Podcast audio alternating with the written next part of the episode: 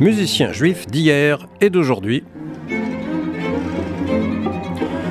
Une émission de musique classique et contemporaine qui revient sur les compositeurs et interprètes juifs en France et à l'étranger.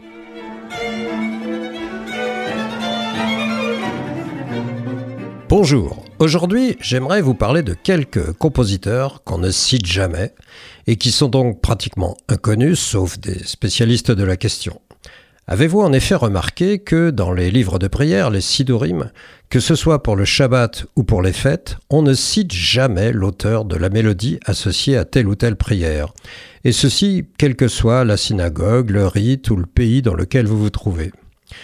Je ne parle pas des compositeurs, juifs ou pas, qui ont été inspirés par certaines prières de la liturgie juive, comme Ravel, qui n'était pas juif, et qui a écrit un superbe Kaddish, ou comme Max Bruch avec son col nidré pour violoncelle et orchestre. À propos de Bruch d'ailleurs, ses descendants se sont évertués à convaincre les nazis que Max Bruch n'était pas juif et qu'il n'y avait donc pas lieu d'interdire ses compositions. Toutefois, avec un nom pareil, dont la racine était évidemment proche des mots Baruch et Bracha, j'ai du mal à croire que ce compositeur n'ait pas eu au moins de lointaines origines juives et que celle-ci ne lui ait pas inspiré l'écriture de ce col nidré. En tout cas, pour ces deux compositeurs fort connus, il ne s'agissait pas de musique liturgique, mais de compositions destinées à être jouées lors des concerts, ce qui d'ailleurs n'a jamais cessé d'être le cas, avec un certain succès d'ailleurs, comme par exemple pour Leonard Bernstein à notre époque. Non, je souhaiterais vous parler de compositeurs qui se sont entièrement consacrés à la musique liturgique, que ce soit en France ou à l'étranger. Et pourquoi d'ailleurs écrire de la musique liturgique? Pourquoi composer, fixer sur le papier, imprimer de la musique qui s'était transmise par voie orale pendant des siècles et des siècles? Eh bien, c'est justement que la tradition orale suppose inévitablement des modifications, peut-être des erreurs ou des omissions répétitives au fil des ans, que les compositions fixées par l'imprimerie vont éviter.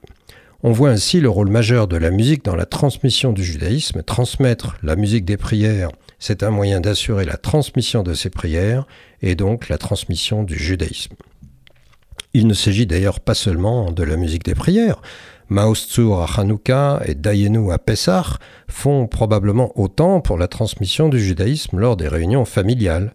Mais revenons à nos compositeurs de musique liturgique, qui tout en transmettant le judaïsme, y ont également introduit une large diversité, dans la mesure où ils écrivaient des mélodies différentes pour des prières données, comme nous le verrons.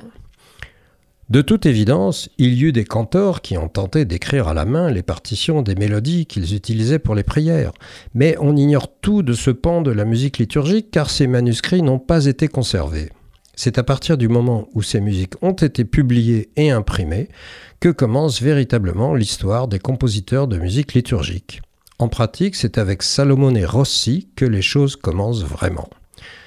Italien, intégré dans la société chrétienne, Rossi est au service du duc de Gonzague à Mantoue, tout comme Monteverdi, son collègue avec lequel il écrit sur commande la musique de la cour, madrigaux, canzonettes, musique de ballet.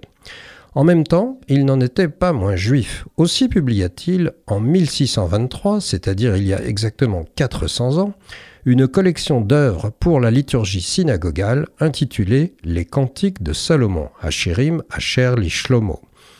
Évidemment, le titre pouvait évoquer le Cantique des Cantiques du roi Salomon, mais en fait, il renvoyait par une sorte de jeu de mots assez réussi au prénom de Rossi, puisque Rossi s'appelait Salomon comme le roi en question. Or, il s'agit de la première œuvre de musique liturgique publiée qui nous soit connue. Ces œuvres sont écrites dans le style du premier baroque, sans lien connu avec la musique synagogale traditionnelle. Alors, Rossi n'était donc pas exactement un musicien jamais cité, puisque son nom était donné pour toutes les œuvres écrites pour la cour, Quant à sa musique liturgique, eh ben non seulement on ne citait pas son auteur, mais elle tomba dans l'oubli, surtout après l'invasion de l'Italie du Nord par les Autrichiens lors de la guerre de succession d'Espagne.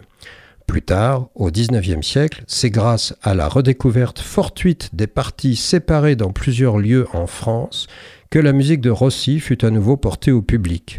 Le Razan Samuel Nombourg fut chargé de rétablir la partition complète de ses prières, c'est-à-dire de reconstituer ce qu'on appelle le conducteur, grâce à un financement de la famille Rothschild.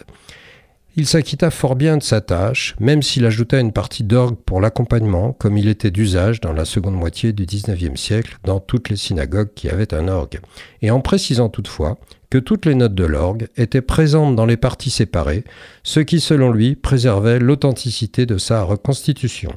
Tant et si bien qu'actuellement, on utilise encore souvent les musiques de Rossi dans les offices religieux, notamment son Adonolam et son Kaddish, mais sans écrire le nom de Rossi dans le livre de prière. Voici son Adonolam.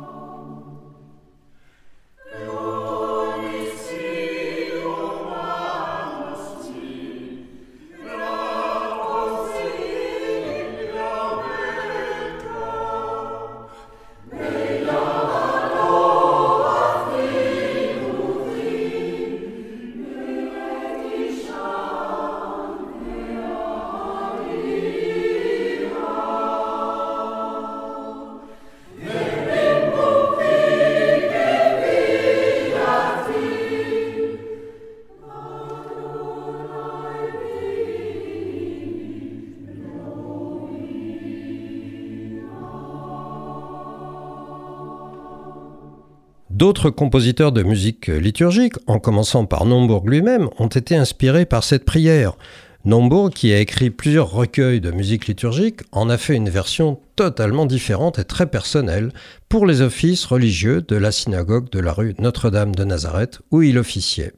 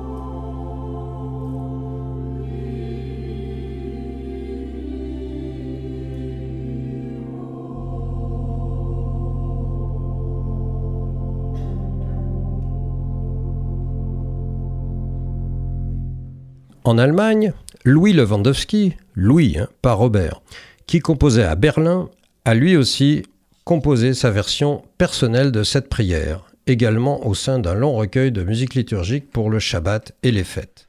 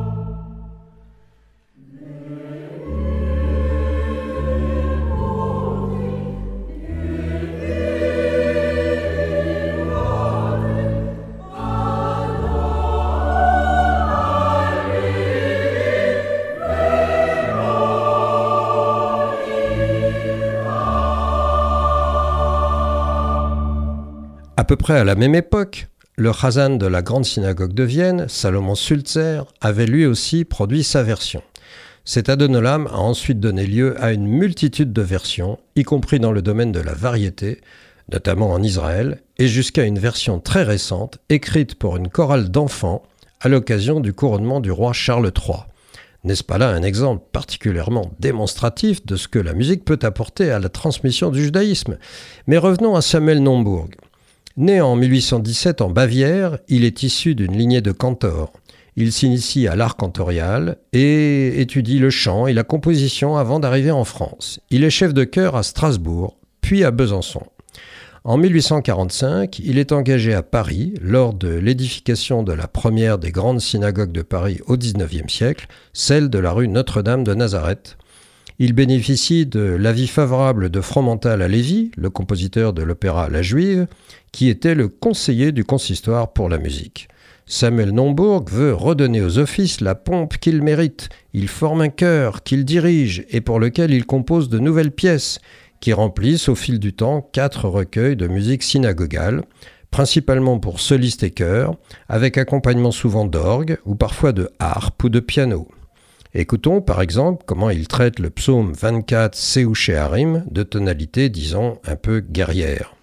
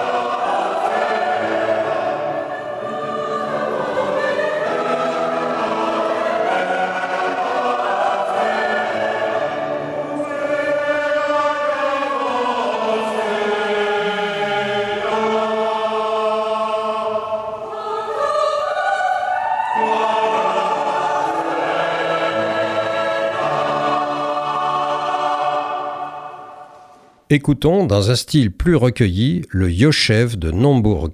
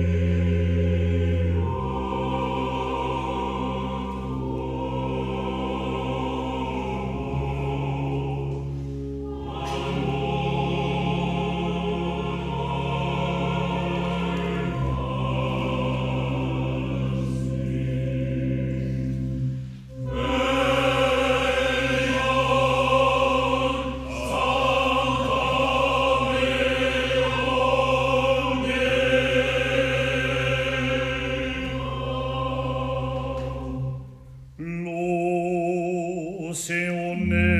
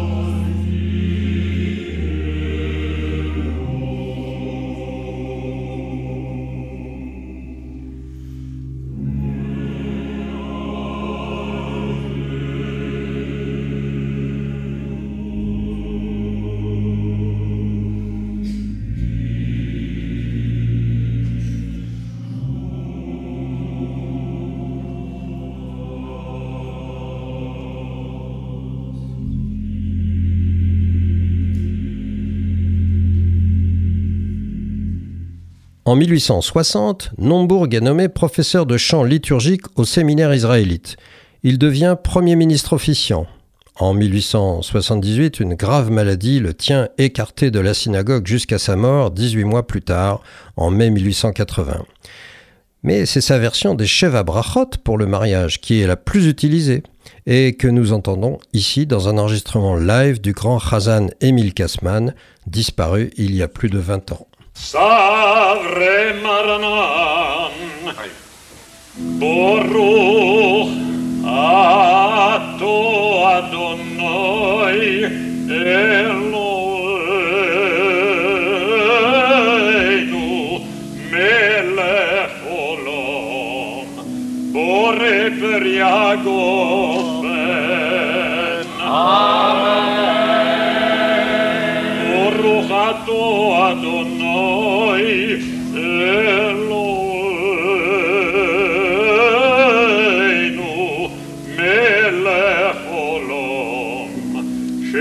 Domnul bornule vodu. Amen. O Ruh Adonai, Eloheinu, Melech Olam, Yotzer,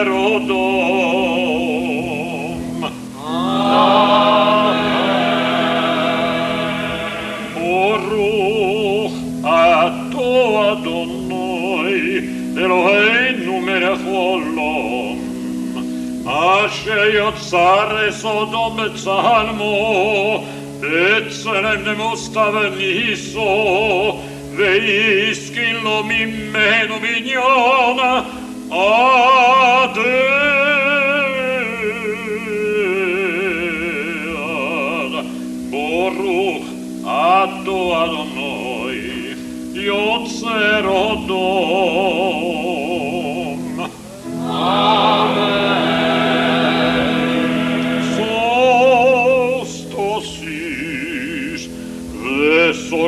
accorrò perché vuol bonere le sohove si macho porru atto adonoi Essa same azion bevonne oh. Amen.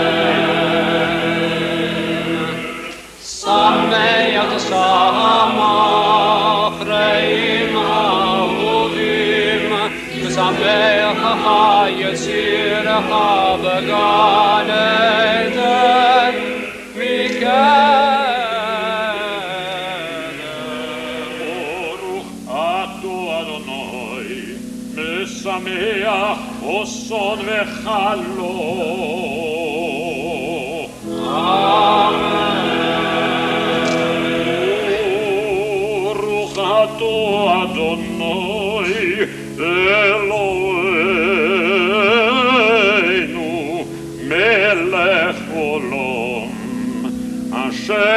אשר בו ששון ושמחו, חסון וחלו, גילורינו, דיצו וחדבו, אבו ויחבו ושלום וריוס. מרוענו אלוהינו, ישומע באורי יהודו, ובחוצוס ירושלים.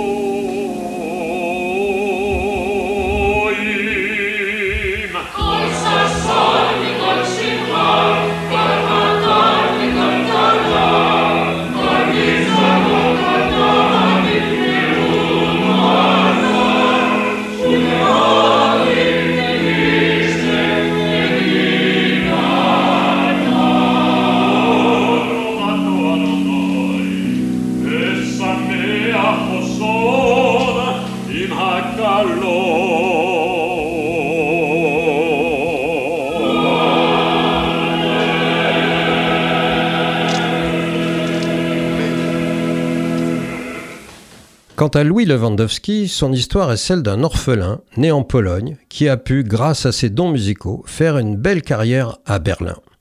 Il naît en effet près de Poznan en 1821 dans une famille juive pauvre et perd sa mère très jeune. À 12 ans, il part pour Berlin étudier le piano et le chant. Il devient rapidement soprano solo de la synagogue.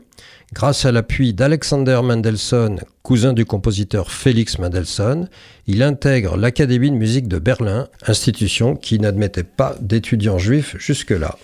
Puis il commence à s'intéresser à la musique synagogale, tant et si bien que, à la demande de la communauté juive de Berlin, en 1844, il crée et dirige le chœur de la synagogue. Puis il compose un service religieux complet, avec solistes et accompagnement d'orgue. Il compose également, dans l'esprit de la musique romantique allemande, des psaumes, des cantates, des ouvertures, de la musique pour orgue ainsi que des symphonies. Parallèlement à ses activités de composition, il développe des activités éducatrices, que ce soit à l'école libre juive ou au séminaire juif de Berlin, et il fonde un institut pour musiciens âgés et indigents. En 1866, le gouvernement allemand lui attribue le titre honorifique de directeur musical royal. Il meurt à Berlin en 1894. Nous écoutons son superbe Zachar Tilach.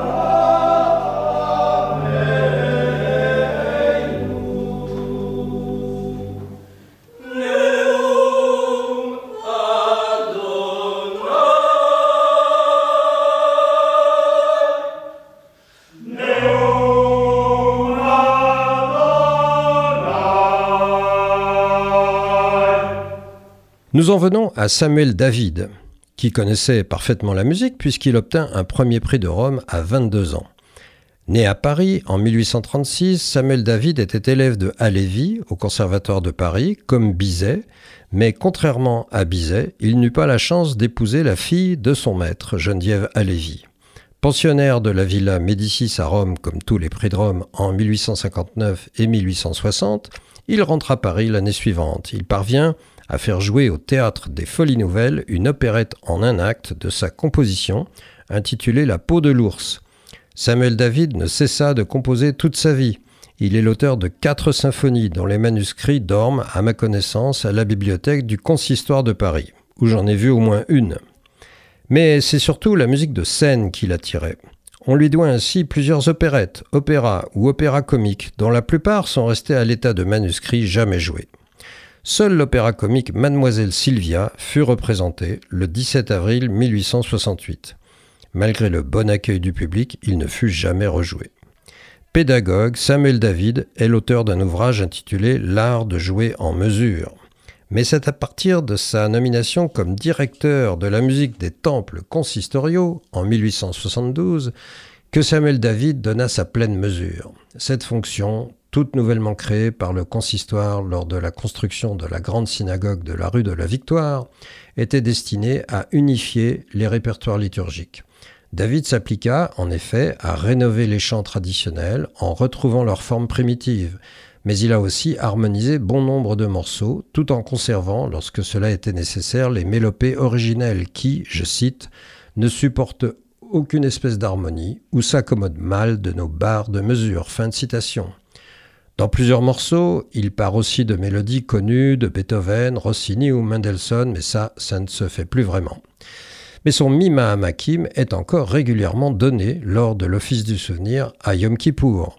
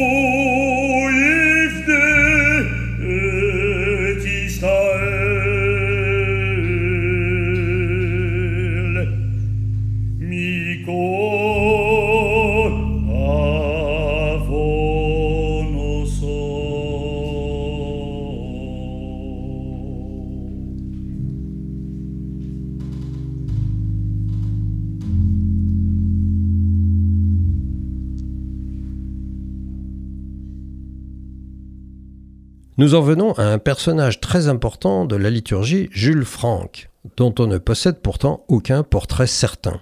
C'est vous dire à quel point il est mal connu, mais nous avons beaucoup de partitions de lui.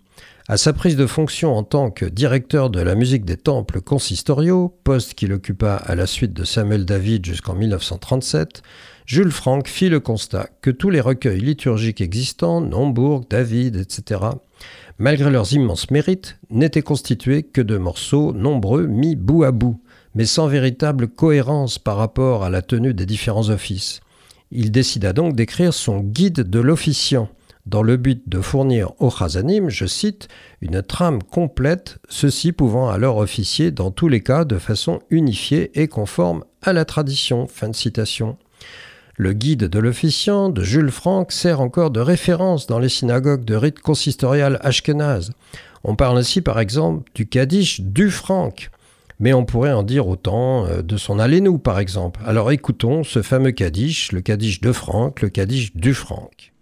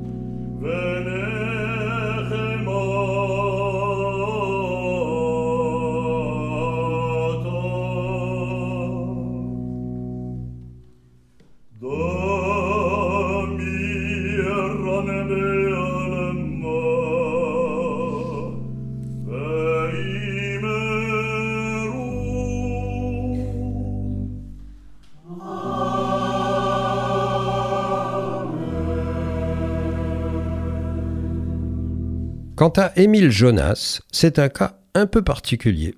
Second Grand Prix de Rome en 1849, à 22 ans, donc connaissant bien la musique, Émile Jonas était capable d'écrire un peu dans tous les genres, comme l'opérette, dont la plus célèbre fut incontestablement Le Canard à trois becs, donné en 1869. Proche de Jacques Offenbach, il fut également directeur de musique de la Garde impériale, canteur de plusieurs synagogues de Paris, dont celle de la rue Notre-Dame de Nazareth. Il a publié divers recueils de musique liturgique, dont le plus utilisé fut celui qu'il écrivit pour le rite hispano-portugais, c'est-à-dire pour les juifs de Bayonne et Bordeaux, et de leur antenne à Paris, la synagogue de la rue Buffo. Écoutons par exemple le splendide Keter de Jonas.